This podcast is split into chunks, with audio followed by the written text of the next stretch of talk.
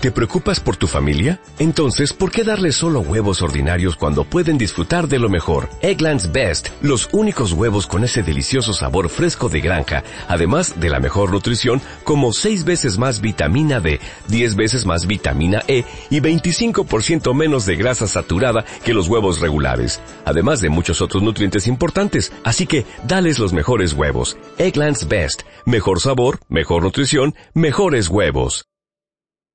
Audio de Carlos Herrero Carcedo correspondiente al libro Diabetes y Epigenética. 1. La epidemia de la diabetes mellitus tipo 2. La diabetes mellitus tipo 2 es una enfermedad crónica, compleja y multifactorial que surge como resultado de la interacción del medio ambiente con el acervo genético. Los factores del medio ambiente que contribuyen a la prevalencia de la diabetes mellitus tipo 2 a nivel mundial son todos los factores de riesgo que aumenten la susceptibilidad a desarrollar esta frecuente enfermedad, exceptuando el genoma específico de cada persona. De esta forma, para la diabetes mellitus tipo 2 tenemos factores modificables. Sobrepeso, obesidad, inactividad física, dieta poco sana, tabaquismo, ambiente intrauterino desfavorable, estrés, fármacos, microbiota intestinal pobre o nociva, enfermedades que aumenten el riesgo a desarrollarla y compuestos químicos presentes en el medio ambiente, algunas de estas sustancias sintéticas son disruptores endocrinos. Factores no modificables. Edad, sexo, origen étnico, antecedentes familiares, diabetes gestacional previa y tolerancia anormal a la glucosa. La Organización Mundial de la Salud nos dice que el número de personas con diabetes ha aumentado de 108 millones en 1980 a 422 millones en 2014 y la prevalencia mundial de esta epidemia se ha incrementado del 4,7% en 1980 al 8,5% en 2014. El 13,8% de la población española tiene diabetes mellitus tipo 2 y el 30% de todo el conjunto de ciudadanos españoles presenta problemas con el metabolismo de la glucosa.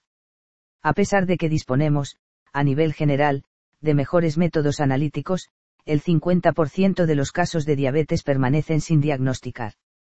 Esto es, existe un enfermo diabético no diagnosticado por cada uno que ya se encuentra diagnosticado. Las personas con diabetes mellitus tipo 2 no pueden regular la cantidad de glucosa en sangre, siendo la insulina secretada por el páncreas la hormona encargada de reducir la concentración de glucosa en sangre, glucemia, mediante el transporte de la glucosa del torrente sanguíneo a los miocitos del músculo, principalmente, a los adipocitos del tejido adiposo y o a los miocardiocitos del corazón.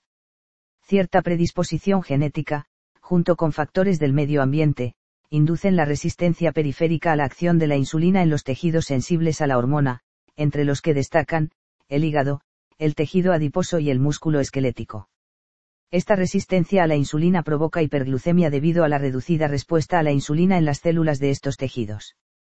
No se bloquea adecuadamente la producción de glucosa en el hígado. No se suprime correctamente la lipólisis, que provee de ácidos grasos a muchos tejidos en situaciones de requerimiento energético, en el tejido adiposo. No se incorpora, de manera eficiente y necesaria, la glucosa en el músculo esquelético, en el tejido adiposo y en el corazón. En la obesidad se encuentran presentes ciertas moléculas de señalización que producen resistencia a la insulina. Para contrarrestar esta resistencia periférica a la insulina aparece la adaptación de los islotes de Langerhans, lo que se traduce en mayor producción de insulina. Mayor secreción de insulina estimulada por glucosa. Mayor proliferación de células beta, lo que provocará un incremento de la masa de células beta y del volumen de los islotes de Langerhans. En las personas obesas esta situación puede durar unos cuantos años hasta que se desarrolle la diabetes mellitus tipo 2 o toda la vida sin que se manifieste la enfermedad. De forma general, un 30% de los ciudadanos obesos nunca tendrá problemas metabólicos mientras que por el contrario, algunos sujetos delgados sí pueden llegar a desarrollar la diabetes mellitus tipo 2. La disminución de la sensibilidad a la insulina, finalmente, inducirá el deterioro de la función de las células beta pancreáticas ya que no se logra satisfacer las demandas de secreción de insulina que produce la resistencia periférica a la insulina en los tejidos muscular, adiposo y hepático. Con el avance de la enfermedad aparece una reducción de la secreción de insulina y un aumento de la apoptosis de las células beta pancreáticas, lo que se traducirá, inicialmente, en hiperglucemia postprandial y, posteriormente, en hiperglucemia en ayunas. Hacia la mitad del embarazo se produce una resistencia a la insulina, natural o fisiológica, para proveer al feto de los nutrientes necesarios. Simultáneamente, la madre adapta sus islotes de Langerhans con el objetivo de compensar esta menor sensibilidad a la insulina. Si no tiene lugar esta adaptación, en respuesta a la resistencia periférica a la acción de la insulina, es cuando se desarrolla la diabetes gestacional. No se han encontrado genes de resistencia a la acción de la insulina. Los genes asociados a la reducción de la sensibilidad a la insulina son los relacionados con los mecanismos que regulan a las células beta pancreáticas. Canales de potasio, transportadores de zinc, factores de transcripción, etc. En muchos de los estudios de asociación del genoma completo, GWAS, sobresale el gen TCF7L2 que incrementa la susceptibilidad a desarrollar la diabetes mellitus tipo 2. El gen TCF7L2 codifica para un factor de transcripción del mismo nombre y sus variantes de secuencia confieren un riesgo de padecer esta enfermedad metabólica relativamente bajo, aunque algo más acusado para las poblaciones caucásicas. Los polimorfismos de nucleótido único, SNPS, o variaciones en la secuencia del ADN que afectan a una sola base de este gen se han relacionado con disrupción de la función de las células beta y menor secreción de insulina. Los 60 SNPS relacionados con la diabetes mellitus tipo 2 contribuyen únicamente con efectos muy modestos en el riesgo atribuible a desarrollar diabetes mellitus tipo 2. No son alelos causales sino que proporcionan cierta susceptibilidad a su aparición. Los resultados de diferentes GWAS solo son capaces de explicar un 10% de la variabilidad genética respecto a la instauración de la diabetes mellitus tipo 2 muchos de los factores de riesgo que aumentan la probabilidad de padecer diabetes mellitus tipo 2 pueden cambiar el patrón epigenético en el hígado, tejido adiposo y músculo esquelético variando la expresión génica y el metabolismo en dichos tejidos. Además, en los islotes de Langerhans de pacientes con diabetes mellitus tipo 2 se han encontrado genes aberrantemente metilados. Todo esto resalta la importancia de los mecanismos epigenéticos en la patogénesis de la diabetes mellitus tipo 2. 2. Diabetes y epigenética. Los 30 billones de células de nuestro organismo, 30 millones de millones, tienen el mismo genoma. Lo que varía es cómo está organizado este genoma en los distintos linajes celulares, esto es, las distintas formas de organización de la cromatina. El genoma podría visualizarse como un libro con todas sus letras juntas y sin mayúsculas, acentos, guiones, puntos, comas o tildes y el epigenoma sería las marcas de ortografía sobre el libro que permiten sea inteligible y diferente para cada uno de los más de 200 tipos celulares. La epigenética estudia los cambios heredables que afectan a la expresión génica pero que no implican modificaciones en la secuencia del ADN. Son las variaciones a nivel de empaquetamiento o grado de compactación de la cromatina, es decir, de la información que regula la expresión génica en respuesta a señales del medio ambiente. En el núcleo de la célula, el ADN está organizado en forma de cromosomas y lleva la información necesaria para dirigir la síntesis de proteínas y la replicación. El ADN es una molécula muy larga cuya estructura se compacta mucho, gracias a la unión con las proteínas estructurales llamadas histonas, 1, 2A, 2B, 3 y 4, para formar la cromatina. Alrededor de 146-200 pares de bases de ADN se enrollan alrededor de un octámero de histonas, 2 histonas 3, dos histonas 4 y dos dímeros 2 a 2b, y sobre este complejo se une la histona 1, encargada de sellar los dos giros del ADN, llamándose a la estructura resultante el nucleosoma. La transcripción ocurre cuando la ácido ribonucleico polimerasa es reclutada por los factores de transcripción y el conjunto logra acceder a la región promotora del gen a expresar. Una cromatina compacta y poco accesible provocará silenciamiento génico mientras que una cromatina menos enrollada y más permisiva permitirá la expresión del gen. La relajación de la estructura de la cromatina favorece que la maquinaria celular lea la información del ADN y pueda producir proteínas necesarias para el funcionamiento del organismo. El acceso de proteínas reguladoras al ADN para la expresión génica se producirá con mayor dificultad cuanto mayor sea el grado de compactación de la cromatina. De esta forma, las marcas epigenéticas que modifican la estructura de la cromatina en respuesta a factores del medio ambiente provocarán la regulación de la expresión génica en el sentido de apagado o silenciamiento génico o en el sentido contrario de encendido o expresión de los genes. La plasticidad del genoma, mediante las modificaciones epigenéticas, permite al organismo una mejor adaptación al medio. Los factores del medio ambiente. Estrés, dieta, ejercicio físico, obesidad, tabaquismo, estrés oxidativo, fármacos, ambiente intrauterino, pesticidas, metales pesados, microbiota intestinal, hipoxia, compuestos químicos, inflamación, disruptores endocrinos, etc., actúan sobre el epigenoma, a través de las marcas epigenéticas, facilitando el desarrollo de la diabetes mellitus tipo 2. Las etapas críticas en las que existe mayor predisposición a que se produzcan cambios epigenéticos son los periodos fetal y postnatal, aunque en la infancia y adolescencia también se producen modificaciones importantes del epigenoma. Las marcas epigenéticas son reversibles si establecemos variaciones en los hábitos del estilo de vida y modificamos los factores del medio ambiente y de igual modo mediante el empleo de fármacos epigenéticos. La dieta es un factor modulador de las marcas epigenéticas ya que estos cambios en el epigenoma requieren de la participación de enzimas para su instauración. Las enzimas y donadores universales implicados en los procesos epigenéticos necesitan como sustratos, diversos intermediarios del metabolismo celular que provienen directamente de la dieta. Los mecanismos epigenéticos que regulan la expresión génica son 1. La metilación del ADN. 2. Las modificaciones postraduccionales de las histonas. 3. El silenciamiento génico mediado por ácido ribonucleico no codificantes. 4. Los complejos remodeladores de la cromatina ATP dependientes. 5 los complejos proteicos policom vitritorax. 6. La dinámica nuclear. 1. La metilación del ADN regula la expresión génica directamente, al impedir la unión de factores de transcripción, e indirectamente, al inducir una cromatina más compacta. Es un proceso epigenético de silenciamiento génico con un evidente papel restrictivo en la actividad transcripcional. Nuestro ADN se metila, es decir, adiciona un grupo metilo, únicamente, en el carbono 5 de las citosinas que están en los dinucleótidos citosina fosfatoguanina, CPG. Los CPG con la citosina metilada están distribuidos a lo largo de la secuencia de genes mientras que los no metilados tienden a concentrarse en regiones que se denominan islas CPG. La metilación del ADN está catalizada por las ADN metiltransferasas, DNMT. Estas enzimas, específicas de las citosinas que forman parte de los CPG, median la transferencia del grupo metilo desde el donador universal de grupos metilo, las adenosilmetionina a OSAM, al carbono 5 de la citosina. Existen dos tipos de ADN metiltransferasas. Las DNMT3A junto con las DNMT3B. Responsables de la metilación de novo, esto es, de la metilación de los CPG que no están metilados.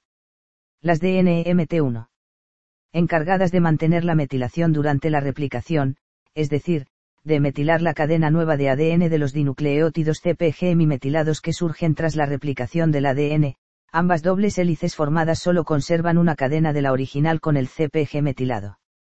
Las metilaciones de los dinucleótidos CPG son simétricas en las dos cadenas del ADN lo que permite la heredabilidad de los patrones de metilación del ADN en respuesta a fluctuaciones del medio ambiente. Este mecanismo de memoria génica permite transmitir la información de una generación celular a otra perpetuando estados transcripcionales alterados que pueden desembocar en enfermedades metabólicas. Los nutrientes básicos para mantener un correcto nivel de metilación del ADN son los donadores de grupos metilo y sus correspondientes cofactores. Ácido fólico, metionina, colina, biotina, zinc y vitaminas B2, B6 y B12.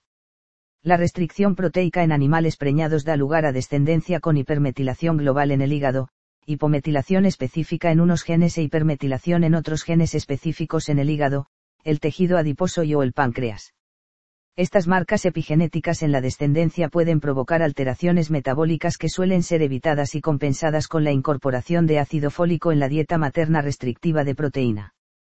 En humanos, una dieta rica en grasa induce cambios en la metilación de miles de genes en las células del músculo esquelético. Estas marcas epigenéticas son parcialmente revertidas tras muchos meses de dieta normocalórica.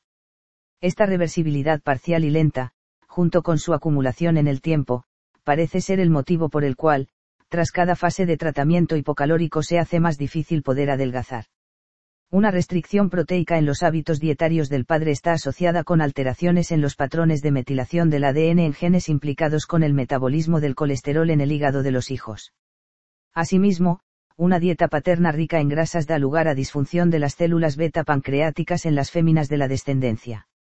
Se han encontrado bastantes genes aberrantemente metilados en los islotes de Langerhans de pacientes con diabetes mellitus tipo 2.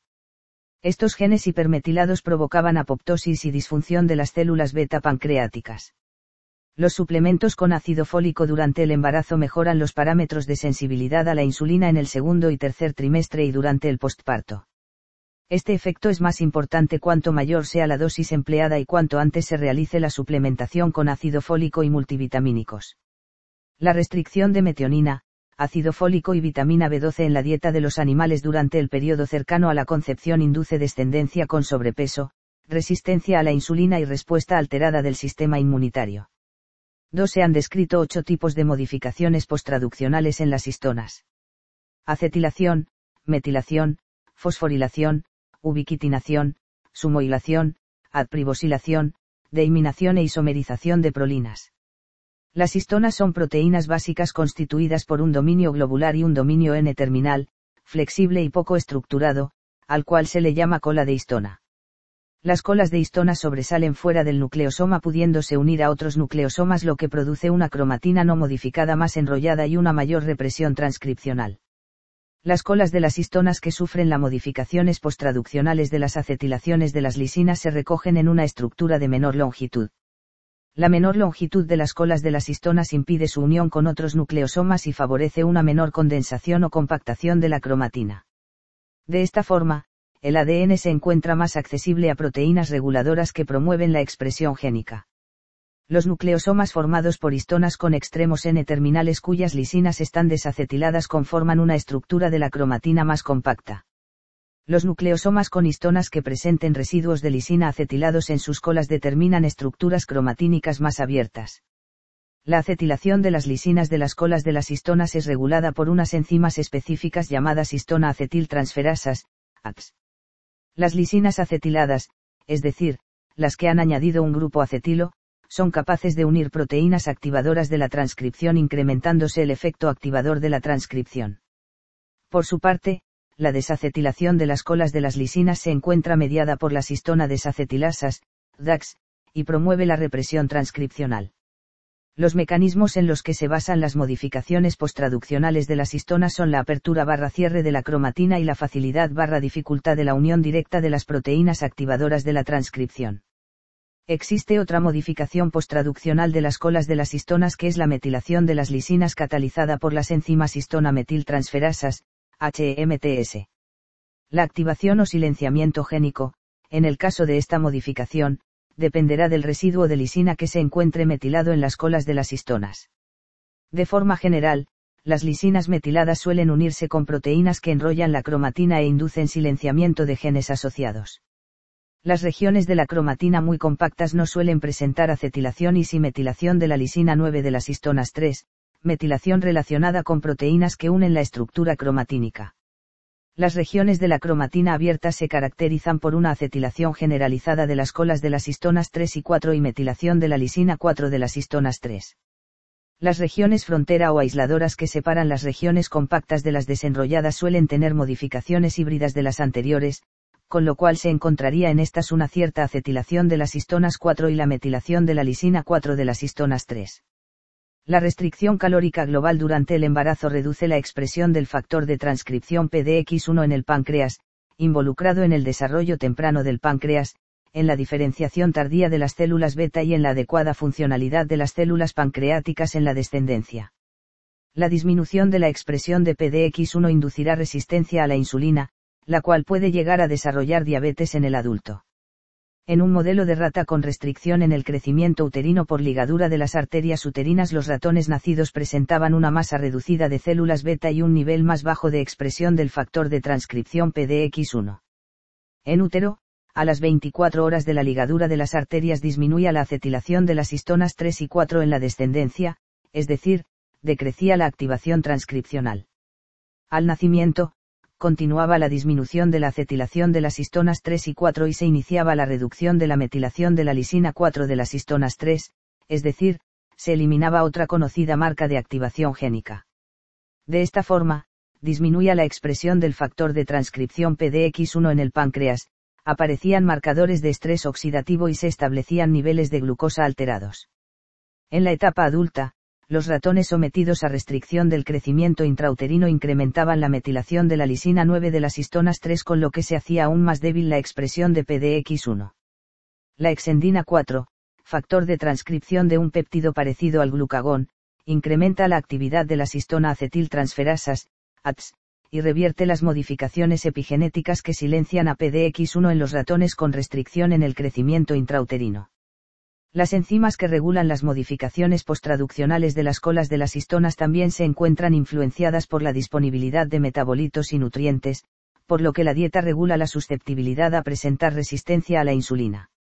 Las sirtuinas, familia de enzimas histona desacetilasas, DAX, dependientes del cofactor y agente oxidante NADMAS, participan en los mecanismos celulares relacionados con la longevidad mediada por restricción calórica.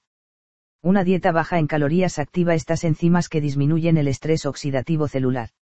La sobreexpresión de sirtuno en las células beta pancreáticas incrementa la secreción de insulina y reduce los niveles de glucosa en respuesta a concentraciones elevadas de glucosa en sangre. 3. Un nuevo mecanismo epigenético es la regulación mediada por ácido ribonucleico no codificantes, ácido ribonucleico ONC, moléculas de ácido ribonucleico funcionales, con alta especificidad por secuencias de ADN, que no se traducen en proteínas. Actúan modulando ciertos desequilibrios metabólicos como la obesidad y la diabetes. Los ácidos ribonucleico no codificantes suelen ser de dos tipos. Los pequeños microácido ribonucleico. Mi ácido ribonucleico, si ácido ribonucleico y piácido ribonucleico, ácido ribonucleico interferentes. Los largos. LNC ácido ribonucleico, lon non RNA varios microácidos ribonucleico han sido asociados con diferentes procesos relacionados con la fisiopatología de la diabetes mellitus tipo 2, entre los que destacan la biosíntesis y secreción de la insulina, así como su acción en los tejidos periféricos. Los microácidos ribonucleicos son genes endógenos que salen del núcleo y forman los ácidos ribonucleico pequeños interferentes, los cuales son los que regulan la expresión de genes endógenos. Los ácido ribonucleico se unen al complejo silenciador inducido por ácido ribonucleico, RISC, que rompe estos pequeños ácido ribonucleico bicatenarios, vehiculizando una sola cadena de ácido ribonucleico hacia un ácido ribonucleico mensajero endógeno donde se encuentra una secuencia complementaria de este pequeño oligonucleótido, lo cual produce el silenciamiento de la expresión de este gen, bien por degradación del ácido ribonucleico mensajero o bien porque se inhibe la traducción de este gen. Por su parte, los LNC ácido ribonucleico parecen modificar la expresión génica mediante la modificación de la cromatina, la activación transcripcional y la inducción de la degradación del ácido ribonucleico mensajero. Se conocen muchos LNC ácido ribonucleico que son componentes integrales de los programas de diferenciación y maduración de las células beta pancreáticas, de tal forma que en los pacientes con diabetes mellitus tipo 2 parece que participan en la desregulación de la expresión génica encontrada en las células beta pancreáticas. Asimismo, la diabetes induce expresión diferencial de los LNC ácido ribonucleico en los macrófagos, contribuyendo a un aumento generalizado de los factores proinflamatorios y proaterogénicos. 4. Los complejos remodeladores de la cromatina ATP dependientes varían la estructura cromatínica según los siguientes procesos. Desplazamiento de nucleosomas a otra posición dentro de la misma hebra de ADN. Desenrollamiento del ADN sobre el octámero de histonas desensamblaje del nucleosoma y transferencia del octámero a una hebra de ADN diferente. Intercambio de dímeros de histonas 2 a 2b por otros del mismo tipo o por sus variantes. Se conocen cuatro subfamilias de complejos remodeladores de la cromatina ATP dependientes. SUI barra SNF, ISB, CHD e INO 80 barra SWR1, las cuales comparten un dominio ATP asa similar. Estos complejos necesitan ser reclutados por ciertos factores de transcripción para su unión en los promotores de genes específicos, donde emplean la energía resultante de la hidrólisis del ATP para alterar las interacciones entre el ADN y las histonas. 5. La familia de proteínas Polycomb Bitritorax son esenciales para la herencia estable de un gen, ya sea en su estado silenciado o activo. Los complejos multiproteicos Polycomb actúan trimetilando la lisina 27 de la histona 3 e induciendo silenciamiento génico mientras que los complejos Tritorax funcionan de forma antagónica, acetilando la lisina 27 de la histona 3 y bloqueando el silenciamiento que producen las proteínas Polycomb. 6.3 son los factores importantes para la correcta regulación dinámica de los genes. Su organización lineal en el cromosoma. Su localización a lo largo del cromosoma. Su relación con la estructura de la cromatina. Existen grupos de genes organizados y localizados a lo largo de un cromosoma que participan en vías comunes de regulación, independientemente de la distancia cromatínica que les separe y la proximidad entre los dominios a expresar. Esta cooperación optimiza los recursos empleados en la regulación, procesamiento y transporte de los productos de la expresión de los genes y favorece la coregulación de los genes, incluso de forma intercromosomal. La dinámica nuclear está basada en la interdependencia de numerosos procesos de regulación génica que ocurren a distintos niveles. Los factores ambientales provocan cambios en los patrones de expresión génica que se mantienen a lo largo de los años, aun cuando desaparece el factor que los altera. Los niños que han estado expuestos en el útero a la desnutrición, obesidad o diabetes gestacional de la madre presentan un mayor riesgo de padecer diabetes en la etapa adulta, perpetuando de esta manera el círculo vicioso de la enfermedad. Se han encontrado en las placentas de las madres diabéticas alteraciones epigenéticas en los patrones de metilación del ADN de los genes de leptina y adiponectina, las cuales inducen un mayor riesgo a que la descendencia desarrolle enfermedades metabólicas. Los factores asociados a las complicaciones de la diabetes, como son la hiperglucemia, la desregulación en la producción de los factores de crecimiento, el estrés oxidativo y las citocinas inflamatorias, pueden conducir a la disfuncionalidad de varios mecanismos epigenéticos sinérgicos y a la expresión de genes que promuevan patologías en las células del endotelio vascular, del músculo liso vascular, de la retina y del músculo cardíaco. El establecimiento y la persistencia de estas modificaciones en el epigenoma, mantenidas en el tiempo a pesar de la consecución del control de la glucemia, memoria metabólica, es el mecanismo clave subyacente de las alteraciones vasculares más frecuentes de la diabetes mellitus tipo 1 y 2. 3. Diabetes e inflamación. El desequilibrio metabólico promueve el desajuste del sistema inmunitario. En un extremo tenemos desnutrición e inmunosupresión y en el opuesto obesidad, inmunoactivación, estrés oxidativo celular e inflamación crónica de bajo grado. Asimismo, la respuesta inflamatoria inmunitaria necesita del soporte energético proporcionado por el sistema metabólico, así como de la redistribución y movilización de lípidos desde el tejido adiposo. La inflamación induce catabolismo gracias a la participación de los sistemas nervioso, inmunitario y endocrino, neurotransmisores, citocinas y hormonas, y promueve la supresión de muchas de las vías anabólicas, una de las afectadas es la producción de insulina, con el objetivo de conseguir más energía, ATP. La inflamación contribuye significativamente a la resistencia a la insulina, la intolerancia a la glucosa y finalmente al desarrollo de la diabetes mellitus tipo 2. Varios son los mecanismos por los cuales se establece la resistencia a la insulina a través de la coordinación entre las vías metabólica e inflamatoria. 1. Inhibición de la señal del receptor de insulina por citocinas inflamatorias. 2. Regulación de la respuesta inmunitaria mediada por adipocitocinas. 3 estimulación de la cascada inflamatoria e inhibición de la señal del receptor de insulina mediadas por los lípidos y sus metabolitos. 4. Cooperación funcional entre los macrófagos del tejido adiposo y los adipocitos.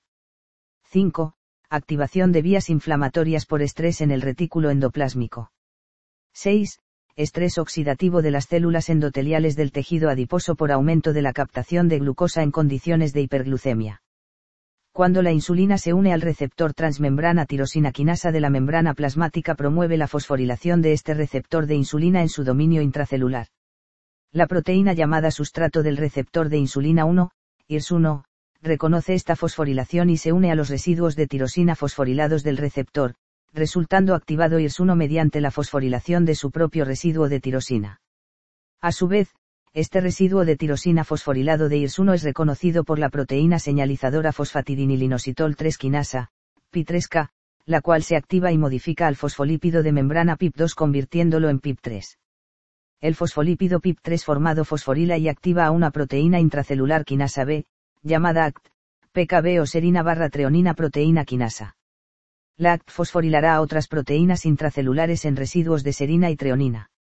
La ACT fosforilada es capaz de promover síntesis de glucógeno en el hígado. Síntesis de óxido nítrico por el endotelio, el cual favorece la vasodilatación de los vasos. Efectos antiaterogénicos.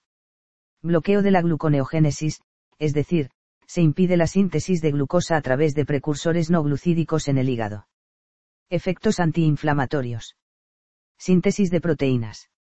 Efectos que evitan la lipólisis en el tejido adiposo. Translocación de los transportadores de glucosa, GLUT4, en vesículas, desde el interior celular a la membrana plasmática, favoreciendo la entrada de glucosa a la célula en los tejidos muscular y adiposo. Aparte de la vía P3K, la insulina tiene otra vía de señalización intracelular llamada vía de la MAP quinasa o proteína mitogénica activada quinasa, MAPK. Existen varias isoformas del sustrato de receptor de insulina, IRS, que coordinan estas dos vías de señalización de la insulina. La cascada se inicia cuando la parte intracelular del receptor de insulina fosforilado sirve como lugar de acoplamiento para la proteína adaptadora GRB2. GRB2 activada se une al factor SOS cuya unión promueve el traslado de este complejo GRB2 barra SOS a la superficie de la membrana donde se encuentra la proteína RAS. RAS se fosforila y cambia de conformación con lo cual ya puede emplear a la proteína RAF como sustrato. El resultado es la proteína quinasa RAF, MAPKKK, fosforilada y activa, que utiliza como sustrato a la proteína MEC. MEC, una vez activada por fosforilación, recibe el nombre de MAPKK y emplea como sustrato a la proteína ERK, que tras su fosforilación es conocida como la MAPkinasa, MAPK. La ERK activada, MAPK, utiliza como sustrato un factor de transcripción al cual activa. Finalmente, este factor de transcripción activado por MAPK afectará a la transcripción de un gen específico. Durante la replicación se producen fosfatasas que regularán la cascada de señalización, convirtiendo a la MAPK activa en su forma inactiva desfosforilada. La vía MAPkinasa, MAPK, a diferencia de la vía P3K, promueve efectos proinflamatorios, aterogénicos y mitogénicos, crecimiento y proliferación celular. En condiciones de resistencia a la insulina se produce un desequilibrio entre ambas, la vía MAPK no presenta restricción importante de su señalización mientras que la vía P3K se encuentra fuertemente disminuida en su sensibilidad a la insulina. Factores genéticos y del medio ambiente bloquean o disminuyen la actividad de la vía P3K generando dos efectos. Hiperinsulinemia compensatoria ya que no se realiza la señalización de la insulina. Hiperglucemia relacionada con la disminución de la translocación de los transportadores de glucosa, GLUT4, y la consecuente poca utilización de la glucosa por el músculo. 1. El primer mecanismo por el que se establece la resistencia a la insulina es la inhibición de la señal mediada por el receptor de insulina tirosina quinasa de la membrana plasmática debido a la acción de citocinas inflamatorias. El factor de necrosis tumoral alfa, TNF-alfa, la interleucina 1, IL-1, y la interleucina 6, IL-6, son las principales citocinas inflamatorias que participan en la diabetes y obesidad, enfermedades asociadas al estado de inflamación crónica de bajo grado. En las personas obesas los mediadores inflamatorios se encuentran sobreexpresados en el tejido adiposo lo que contribuye al establecimiento de la resistencia a la insulina mediante la inhibición de la fosforilación del sustrato del receptor de insulina, IRS. Activación de quinasas de MAP, JNK, PKC, IC, SOX, por vías inflamatorias independientes de la insulina. 2. El segundo mecanismo que promueve la resistencia a la insulina es la regulación de la respuesta inmunitaria mediada por las adipocitocinas. La obesidad induce un incremento en el número y tamaño de los adipocitos del tejido adiposo, lo cual se encuentra asociado con mayor expresión de ciertas adipocitocinas, así como menores niveles de adiponectina el desequilibrio de los niveles de las hormonas adiponectina y leptina producidas en el tejido adiposo establece que la adiponectina no cumpla con su capacidad antiinflamatoria y la leptina no pueda regular la ingesta de alimentos. 3. La hiperglucemia y el exceso de triglicéridos aumenta el nivel intracelular de los metabolitos de ácidos grasos, diacilglicerol y acilcoenzima A, los cuales activan la proteína C quinasa, PCK, que favorecerá la resistencia a la insulina a través de la fosforilación del sustrato del receptor de insulina, IRS, de serina, en lugar de tirosina, lo que dificulta la activación de Pi3K e impide la posterior translocación de los transportadores de glucosa, GLUT4, disminuyendo la entrada de glucosa a las células del tejido muscular y adiposo. Fosforilación de serina o treonina del receptor transmembrana de insulina en su dominio intracelular.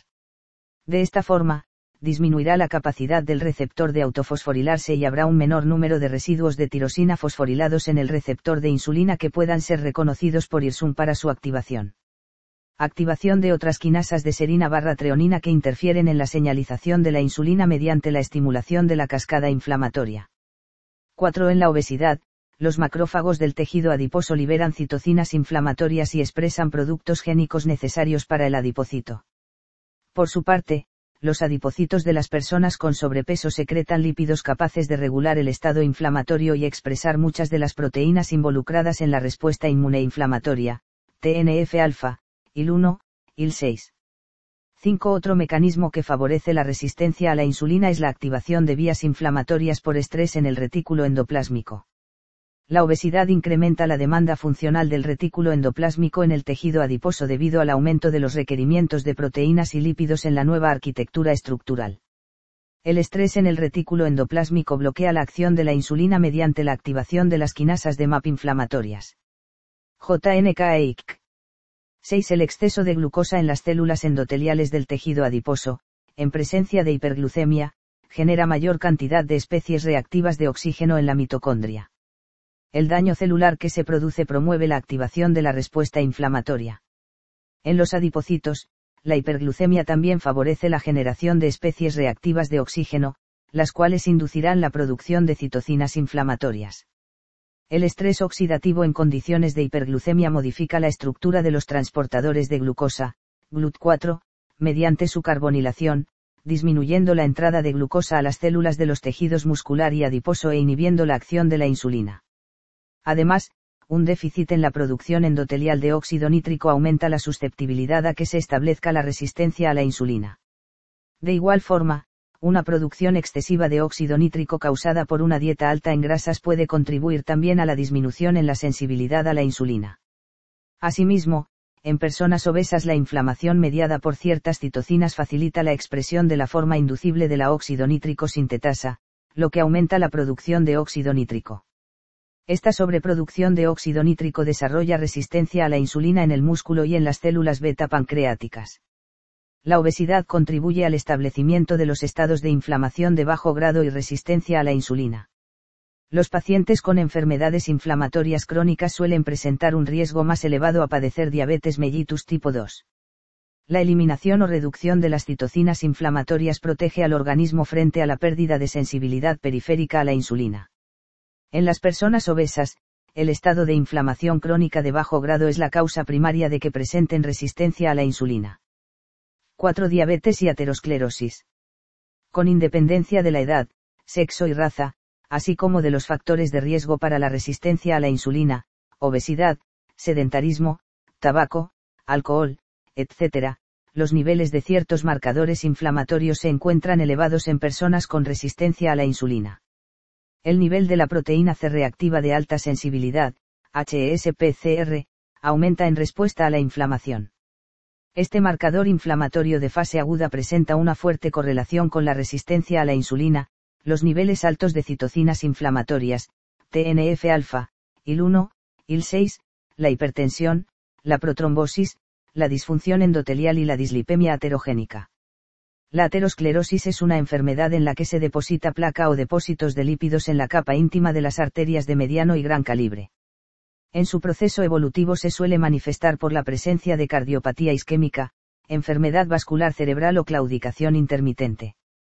La aterosclerosis es una enfermedad inflamatoria, multifactorial y heterogénea que puede presentar diferentes lesiones en varias partes del organismo al mismo tiempo.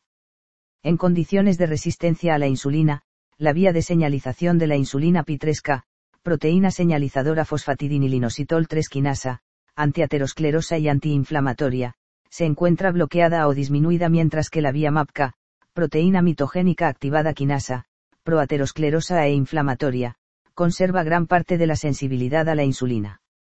Debido a este desequilibrio, los efectos funcionales de la insulina no podrán realizarse, lo cual conducirá a multitud de efectos proaterogénicos.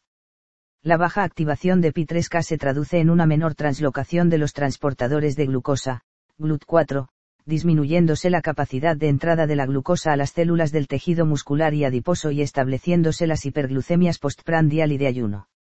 Esta cantidad excesiva de glucosa en sangre producirá estrés oxidativo en las células endoteliales del tejido adiposo, generándose una mayor cantidad de especies reactivas de oxígeno en la mitocondria y la consiguiente activación de la respuesta inflamatoria mediada por estas. Asimismo, el bloqueo de pi disminuye la síntesis de la óxido nítrico sintetasa endotelial. Una menor cantidad de enzima en el endotelio puede reducir drásticamente la formación de óxido nítrico. Los niveles bajos de óxido nítrico producirán disfunción endotelial que traerá como consecuencia la activación de la respuesta inflamatoria, los efectos protrombóticos y la vasoconstricción. La activación del factor nuclear kappa beta, FN kappa beta, gracias a la débil regulación funcional que ejerce la falta de óxido nítrico, conduce hacia un incremento coordinado de la expresión de muchos de los genes cuyos productos génicos se encuentran involucrados en las respuestas inmunitaria e inflamatoria. Las citocinas inflamatorias, TNF-alfa, IL-1 e IL-6, estimulan a las células endoteliales y favorecen la expresión de moléculas de adhesión vasculares e intercelulares, las cuales atraparán a leucocitos y monocitos. Además, los mediadores inflamatorios activan a las células musculares lisas de las arterias coronarias, de tal forma que en ambos tipos celulares se producirá la proteína C reactiva, PCR, marcador inflamatorio producido normalmente en el hígado e involucrado en el inicio y progresión de la aterosclerosis. La no activación de la señalización de la insulina por la vía pitresca disminuye el efecto antilipolítico de la insulina en el tejido graso visceral. La lipólisis resultante conducirá al incremento de los ácidos grasos a nivel plasmático, siendo estos los que favorecen el estrés oxidativo de las células endoteliales. El aumento de la expresión de angiotensina 2 en el endotelio, efectos proaterogénicos. La hiperglucemia derivada del transporte de los ácidos grasos al hígado, en donde estimulan la producción de glucosa hepática y dificultan el empleo de glucosa a nivel muscular. La síntesis hepática de triglicéridos que aumenta el nivel intracelular de los metabolitos de ácidos grasos, diacilglicerol y acilcoenzima A, quienes activan la proteína C PCK, que favorece la resistencia a la insulina. La formación de lipoproteínas de baja densidad pequeñas y densas por acción de la lipasa hepática, las cuales son atrapadas en el subendotelio de las arterias donde se oxidan e inducen la formación de la placa ateromatosa y la respuesta inflamatoria. Asimismo, las lipoproteínas de baja densidad oxidadas catalizan enzimas que metabolizan y disminuyen el óxido nítrico favoreciendo la disfunción endotelial y el establecimiento del ateroma. La acumulación de triglicéridos en los adipocitos del tejido subcutáneo promueve que el aumento en el tamaño y número de los adipocitos induzca niveles elevados de ciertas adipocitocinas y citocinas inflamatorias, así como la disminución de adiponectina. En los pacientes diabéticos las placas ateromatosas suelen presentar mayor contenido lipídico, mayor infiltración de macrófagos, capa fibrosa más fina con alta predisposición a la rotura, alta predisposición a la trombosis el elevado número de vías que pueden establecer la respuesta inflamatoria da lugar al estado de inflamación crónica de bajo grado en un paciente con diabetes mellitus tipo 2. El síndrome metabólico resulta de la participación conjunta de resistencia a la insulina, inflamación de bajo grado, obesidad, disfunción endotelial y estrés oxidativo. La relación entre la resistencia a la insulina y la aterosclerosis es directa y compleja debido a la interacción existente entre los genes que inducen la resistencia periférica a la acción de la insulina y los genes que regulan el metabolismo lipídico, el sistema de coagulación y los mecanismos inmunitarios e inflamatorios. 5. Diabetes y disruptores endocrinos. Existen unas 1500 sustancias que han sido evaluadas como disruptores endocrinos con capacidad para imitar, bloquear o alterar las hormonas actúan como verdaderas hormonas endógenas, desregulando su producción y secreción e interfiriendo en la función y eliminación de los mensajeros bioquímicos que utiliza el organismo. Los disruptores endocrinos presentan efecto a dosis baja por lo que anulan el dogma de la toxicología actual. Asimismo, la concentración plasmática es menos determinante que el momento y la duración de la exposición, siendo los 72 días antes de la concepción para los espermatozoides, la etapa intrauterina para el feto y la madre y los dos primeros años para el recién nacido los periodos de mayor vulnerabilidad en nuestro desarrollo. La exposición continua al cóctel de disruptores endocrinos presentes en nuestro cuerpo incrementa la susceptibilidad de padecer enfermedades crónicas. El 100% de la ciudadanía en general acumula disruptores endocrinos. Numerosas evidencias epidemiológicas en humanos muestran que ciertos disruptores endocrinos son obesógenos, es decir, incrementan la probabilidad de sufrir obesidad. Los mecanismos de acción que utilizan los disruptores endocrinos para producir efectos obesogénicos son alteración de los receptores hormonales nucleares, en particular los receptores activados por el proliferador de peroxisomas, PAR. Disrupción de los receptores nucleares de las hormonas esteroideas sexuales. Interacción con los mecanismos centrales que regulan la respuesta del cuerpo a las fluctuaciones nutricionales diarias mediante la variación de las señales producidas por el sistema digestivo, el tejido adiposo y el cerebro. Alteración metabólica sobre la actividad de los ejes hipotalámico pituitario tiroideo e hipotalámico hipofisario adrenal. Cambios heredables en la expresión génica mediante las variaciones epigenéticas. Entre los principales disruptores endocrinos obesógenos tenemos dietilestilbestrol bisfenol A, di, 2-etilexil, ftalato. Diclorodifeniltricloroetano. Ácido perfluorooctanoico. Tetrabromobisfenol A bifenilos policlorados. Tributilestaño. Éteres de bifenilos polibromados. Dibutilestaño. Nonilfenol. Bisfenol S-trifenilestaño cualquier disruptor endocrino que circule por el plasma y pueda producir resistencia a la insulina debe ser considerado factor de riesgo para la diabetes mellitus tipo 2. Los disruptores endocrinos que son diabetógenos, es decir, aumentan la susceptibilidad a padecer diabetes mellitus tipo 2 son los siguientes. Bisfenol a compuestos orgánicos persistentes. Sulfonato de perfluorooctano. Tributilestaño. Éteres de bifenilos polibromados. Ftalatos dioxinas. Bifenilos policlorados. El disruptor endocrino más estudiado es el bisfenola, estrógeno sintético que polimeriza muy bien lo que le convierte en el monómero habitual de los plásticos duros y livianos más vendidos actualmente, los policarbonatos. Se detecta en los análisis de orina de los siguientes tipos de población en una proporción muy elevada. 93% de la población norteamericana. 91% de las españolas embarazadas en su tercer trimestre. 96,7% de los niños españoles de 4 años. El bisfenola no se acumula pero debido a su empleo generalizado y exposición permanente se encuentra en la mayor parte de los ciudadanos en concentraciones estables en suero de 1,3 a 18 nanomolar, 0,3 a 4 nanogramos barra mililitro. Esta concentración de bisfenola es similar al nivel fisiológico de la hormona femenina estradiol que presentan las mujeres embarazadas, 1 nanomolar. La Autoridad Europea de Seguridad Alimentaria, EFSA, ha cambiado la recomendación de la ingesta diaria tolerable de bisfenola en los alimentos de 50 a 4 microgramos por kilogramo de peso corporal y por día debido a la incertidumbre que plantea esta sustancia sintética estrogénica. La Agencia de Protección Ambiental de Estados Unidos establece que 50 microgramos por kilogramo de peso corporal y por día durante toda nuestra vida no produce ningún efecto negativo. La administración a ratones macho de 100 microgramos por kilogramo de peso corporal y por día de bisfenola durante cuatro días produce intolerancia a la glucosa y resistencia a la insulina.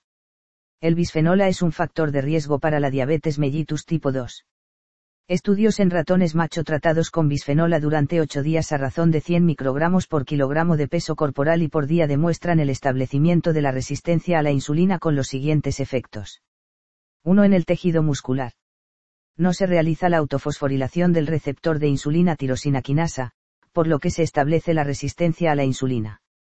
No se produce la fosforilación de la proteína intracelular quinasa B, ActoPKB, a pesar de que aumenta el sustrato del receptor de insulina 1, IRS1.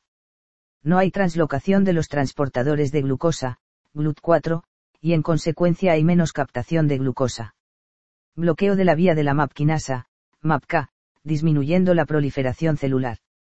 2. En el hígado. Disminuye la autofosforilación del receptor de insulina tirosina quinasa. Aumenta mucho el sustrato del receptor de insulina 1, IRS1, compensando y alcanzando niveles adecuados de fosforilación de la proteína intracelular quinasa B, ACT. La vía de la MAP quinasa, MAPK, es normal. 3. En el adipocito. Disminuye la liberación de adiponectina. Se secretan TNF-alfa e IL-6. Reducción directa de la acción de la insulina. Se activan los genes que promueven la adipogénesis. Estos mismos ratones macho tratados con bisfenola presentaban hiperinsulinemia postprandial, es decir, producían y secretaban más insulina de lo normal. De esta forma, los animales tratados con bisfenola eran resistentes a la insulina e hiperinsulinémicos y se convertían en candidatos ideales para desarrollar la diabetes mellitus tipo 2. Los análisis in vitro del contenido de insulina en los islotes de Langerhans de estos ratones tratados con bisfenola, a concentraciones crecientes de 0 a 1000 nanomolar, demostraron una dosis respuesta no monotónica, u invertida. La mayor cantidad de insulina correspondía a la dosis 1 nanomolar de bisfenola, similar concentración en sangre de bisfenola a la que se encuentra expuesta la población y parecida a la concentración de la hormona natural estradiol en el embarazo. El bisfenola no presentaba efecto hiperinsulinémico a dosis altas. En los análisis in vivo sucedía lo mismo. Dosis de 100 microgramos por kilogramo de peso corporal y por día de bisfenola producían alto contenido de insulina en los islotes de Langerhans mientras que las concentraciones mucho más elevadas no desarrollaban hiperinsulinemia. El bisfenola causa estrogenicidad en ratones macho cuando su nivel en plasma se acerca a la concentración fisiológica del estradiol ya que el bisfenola se comporta como si fuera la hormona natural al realizar el mecanismo molecular y las funciones de esta. Los resultados encontrados con el bisfenola y otros disruptores endocrinos anulan el dogma de la toxicología, la dosis hace el veneno, y obligan a considerar a los disruptores endocrinos como verdaderas hormonas funcionales y no como compuestos químicos sintéticos. El estradiol y sus receptores de estrógenos participan en la homeostasis de los lípidos y de la glucosa. Existen dos receptores de estrógenos, el alfa y el beta, pertenecientes a la familia de los receptores nucleares, los cuales son factores de transcripción que regulan la expresión génica, y un tercero asociado a la familia de los receptores acoplados a proteínas G, GPR30. El concepto actual de estrogenicidad de un compuesto exógeno se basa en la propiedad de unirse a los receptores ER alfa y ER beta y de actuar como factores de transcripción cuando el receptor se enlaza al elemento de respuesta a estrógenos, R, en el ADN. Esta definición es incompleta debido a que los receptores de estrógenos no solo actúan como factores de transcripción. De igual forma, el gen de la insulina no tiene elementos de respuesta a estrógenos, ERES, y el receptor de estrógenos ER-alfa en las células beta pancreáticas se expresa fuera del núcleo. Las células beta pancreáticas expresan ER-alfa y ER-beta y el bisfenol actúa a través del receptor de estrógenos ER-alfa. Aislando y cultivando islotes de Langerhans de ratones wild type, tipo natural, y alfa, sin receptores ER alfa, se comprueba que el contenido de insulina de las células beta pancreáticas es elevado con la administración de bisfenola en ratones tipo natural mientras que no hay efecto con bisfenola en ratones carentes del receptor alfa. Sin embargo, el contenido de insulina de las células beta pancreáticas es alto con la administración de bisfenola tanto en ratones tipo natural como en ratones knockout beta, sin receptores ER beta. El mecanismo de señalización clásico del receptor de estrógenos, ER, y el estradiol, E2, consiste en la unión del estradiol a los receptores ER-alfa y ER-beta del núcleo, los cuales se dimerizan y producen la activación génica. Los receptores ER-alfa y ER-beta fuera del núcleo presentan propiedades y afinidades a compuestos, muy diferentes. Los receptores de estrógenos ER-alfa y ER-beta en el citoplasma activan diferentes quinasas o cascadas de señalización, incluidas las proteínas G, que producen segundos mensajeros encargados de modular la expresión génica mediante la activación de otros factores de transcripción. Regular los canales iónicos en las células excitables, cambiando su actividad eléctrica. En las células beta pancreáticas, el estradiol y el bisfenola, a concentraciones 1 nanomolar, se unen a ER-alfa fuera del núcleo activando las tirosinas quinasas CSERC, las cuales hacen lo mismo con las proteínas ERK, y estas, finalmente, son las que activan la transcripción del gen de la insulina, a través del factor de transcripción neurod1, produciendo más insulina. Asimismo, en las células beta pancreáticas, el estradiol y el bisfenola, a concentraciones 1 nanomolar, se unen a herbeta fuera del núcleo activando la guanilatociclasa en la membrana e incrementando el GMP cíclico intracelular, GMPC. El aumento de GMPC activa las proteínas quinasas dependientes de GMPC, PKG, siendo estas las que promueven la salida de potasio dependiente de ATP, en sinergia con la glucosa, y la apertura de los canales de calcio. El incremento del calcio intracelular es el responsable de la rápida liberación de insulina. En los humanos, los disruptores endocrinos con actividad estrogénica producen la resistencia periférica a la insulina y una posterior adaptación de los islotes de Langerhans pancreáticos. En el caso de que no se pueda realizar una compensación adecuada o de que aparezca una disfunción severa de las células beta pancreáticas, ya sea por factores genéticos o del medio ambiente como la obesidad, se desarrollará la diabetes mellitus tipo 2. Los disruptores endocrinos aumentan la susceptibilidad, junto con otros factores de riesgo, a padecer diabetes mellitus tipo 2. Estudios en personas han demostrado que concentraciones de bisfenola entre 1 a 10 nanomolar interfieren en el metabolismo de los adipocitos de los tejidos mamario, subcutáneo y adiposo visceral mediante la disminución de la liberación de adiponectina y el aumento de la secreción de citocinas inflamatorias. La fuerte correlación entre los niveles plasmáticos de bisfenola, TNF-alfa, IL-6 y circunferencia de la cintura, apoya claramente la implicación patogénica del bisfenola en el aumento de la adiposidad visceral, el establecimiento del estado de inflamación crónica de bajo grado y la resistencia periférica a la insulina. Fin del libro Diabetes y Epigenética de Carlos Herrero Carcedo.